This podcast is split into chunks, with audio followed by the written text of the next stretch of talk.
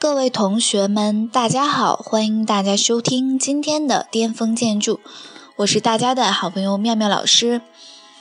首先呢，今天嗯非常的开心，因为收到了很多同学的短信，嗯，比如说今天的中午呢，就收到了微微的短信。他在飞机场给我发的，说马上就要去英国伦敦，呃，在去 UCL 的这个飞机上马上就要登机了，在这里面祝他学业有成，呃，寓教于乐，并且呢，在昨天的时候呢，也双双的收到了三位保送大连理工建筑学的同学，呃，三位同时录取的通知。嗯，今天晚上的时候呢，还收到了小袁同学保送到哈工大建筑学的通知，并且呢，还有我们的楠楠，呃，保送到了同济大学的建筑学。所以呢，就今天一天秋分的日子，竟然有这么多的惊喜。嗯，面膜老师为你们感到自豪，同时呢，也真的是非常的有成就感。而且奇怪的是，我说的这六位学生呢，都竟然是呃那种长得非常好看的妹子。所以，考生之家巅峰建筑的男生要加油了。今天呢，面面老师分享给大家一篇文章。这篇文章呢，是我在研究生时候写的一篇文章。哦，当时呢，拿这篇文章参加了学学校的比赛，并且呢，获得了呃大奖。嗯，这篇文章的名字呢，是写的是哈尔滨的一座教堂，叫做尼古拉教堂的事儿。嗯，在这个里面呢，送给大家。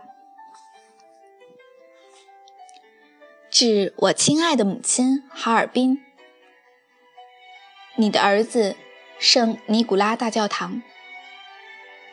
亲爱的母亲，我回来看你了，你还记得我吗？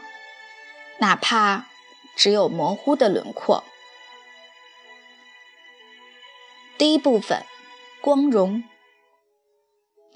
我就是您的儿子圣尼古拉大教堂。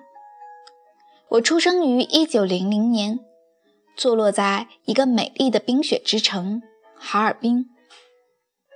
我的父亲是俄国教会著名的建筑师鲍达雷夫斯基。我是一座古典哥特式井盖式原木结构建筑。我的内部是巨大的穹顶空间，外部则运用。俄罗斯民间木结构帐篷顶的传统形式，八角形帐篷顶端筑起一个洋葱头式的穹顶，远远望去颇有神秘莫测、高耸入云之感。我挺拔地伫立在城市的制高点上，以我为中心形成了尼古拉广场，围绕着这个广场又放射出了六条马路。就这样，我成为了哈尔滨的城市中心。我是多么的光荣骄傲！在一个世纪前，当异域的物质与文明沿着铁路与河道向这里弥散的时候，东正教、天主教、基督教、伊斯兰教、犹太教、佛教，随着来自三十多个国家各种肤色的探险家们。沿着中东铁路切入到这片寂静的荒原腹地，在东西方文化的碰撞之中，诞生了众多我的兄弟姐妹。五十六个教堂与我们的城市从此血脉相连。有人说，那时候的哈尔滨仿佛是在进行一场各国宗教和建筑艺术的博览。每到祈祷的时候，整个城市沉浸在教堂和寺庙或清脆或嗡颤的钟声中，仿佛一切就此凝固。如果说建筑是凝固的音乐，那么在冰雪之城上空回旋的，应该是一部无声的交响曲。那时候，我的钟声一响起，全城的兄弟姐妹的钟也随之敲响。圣索菲亚教堂、圣伊维尔教堂、乌克兰教堂、圣彼得保罗教堂、科山男子修道院，这座无流亡者的城市，这座冰雪之城，变成了教堂之城。第二个部分，劫难。首先，我要先说声抱歉，请原谅我的不辞而别。我永远记得那天，刻骨铭心的那天。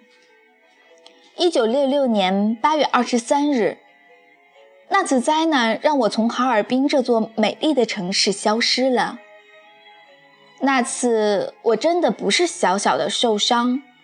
而是彼此的消失，化作最终的虚无。妈妈，你还记得吗？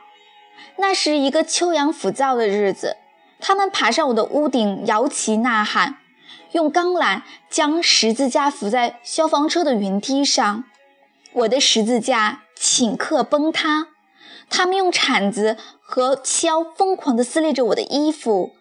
摧毁着我的骨架，我发出了痛彻心扉的呐喊、挣扎，只是他们没有听见，或者装作没有听见。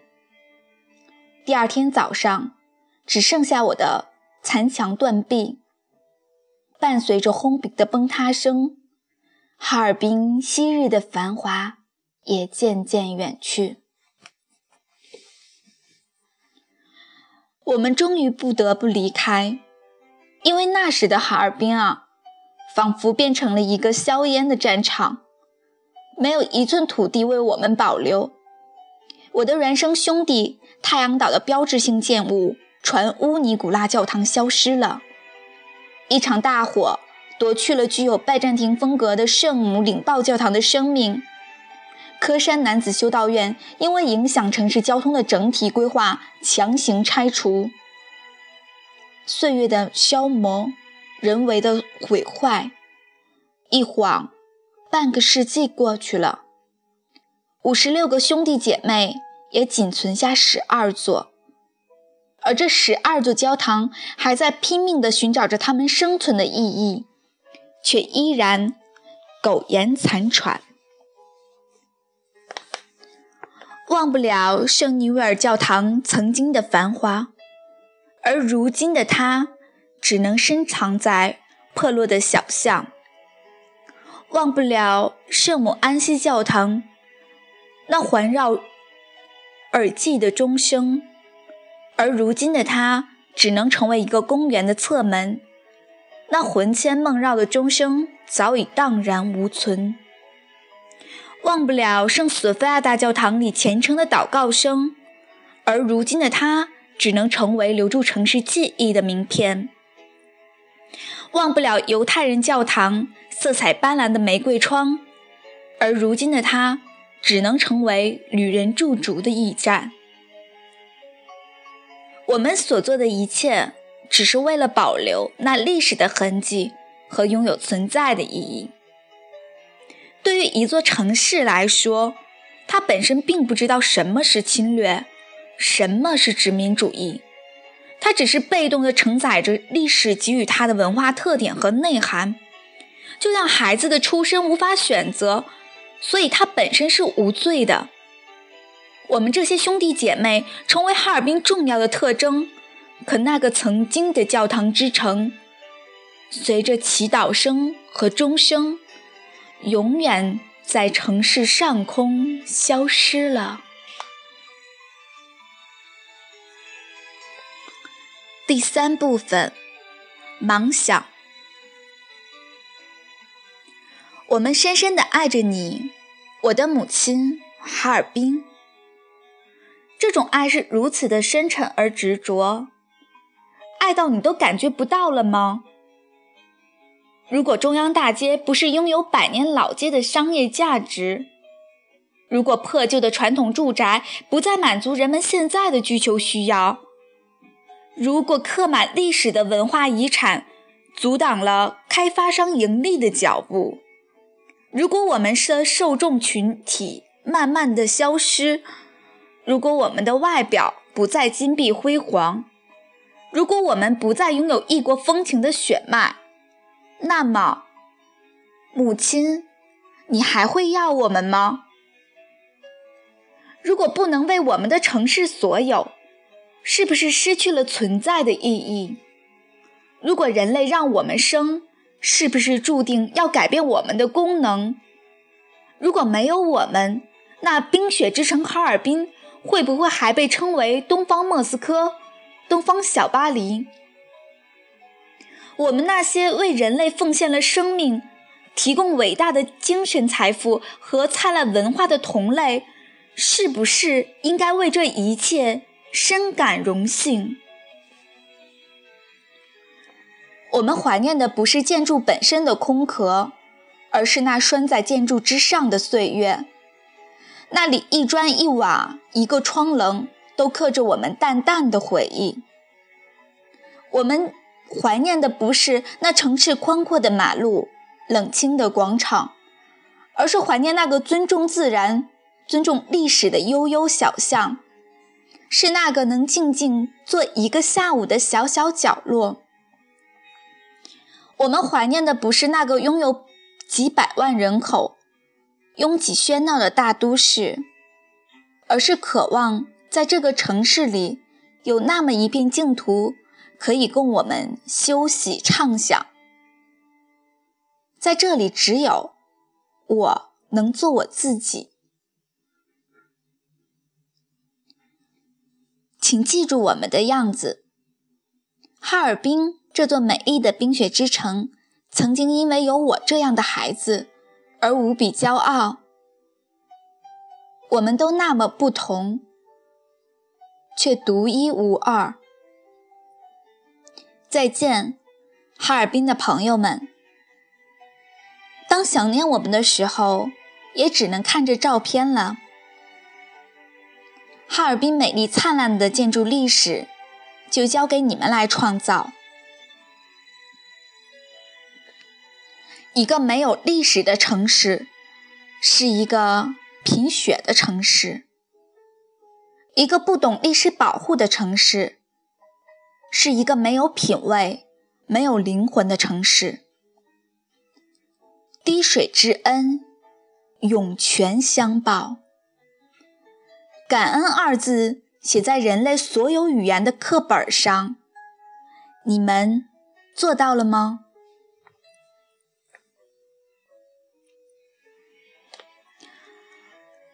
？OK，这个呢，就是我在研一的时候写的一篇独立的学术报告类的文章。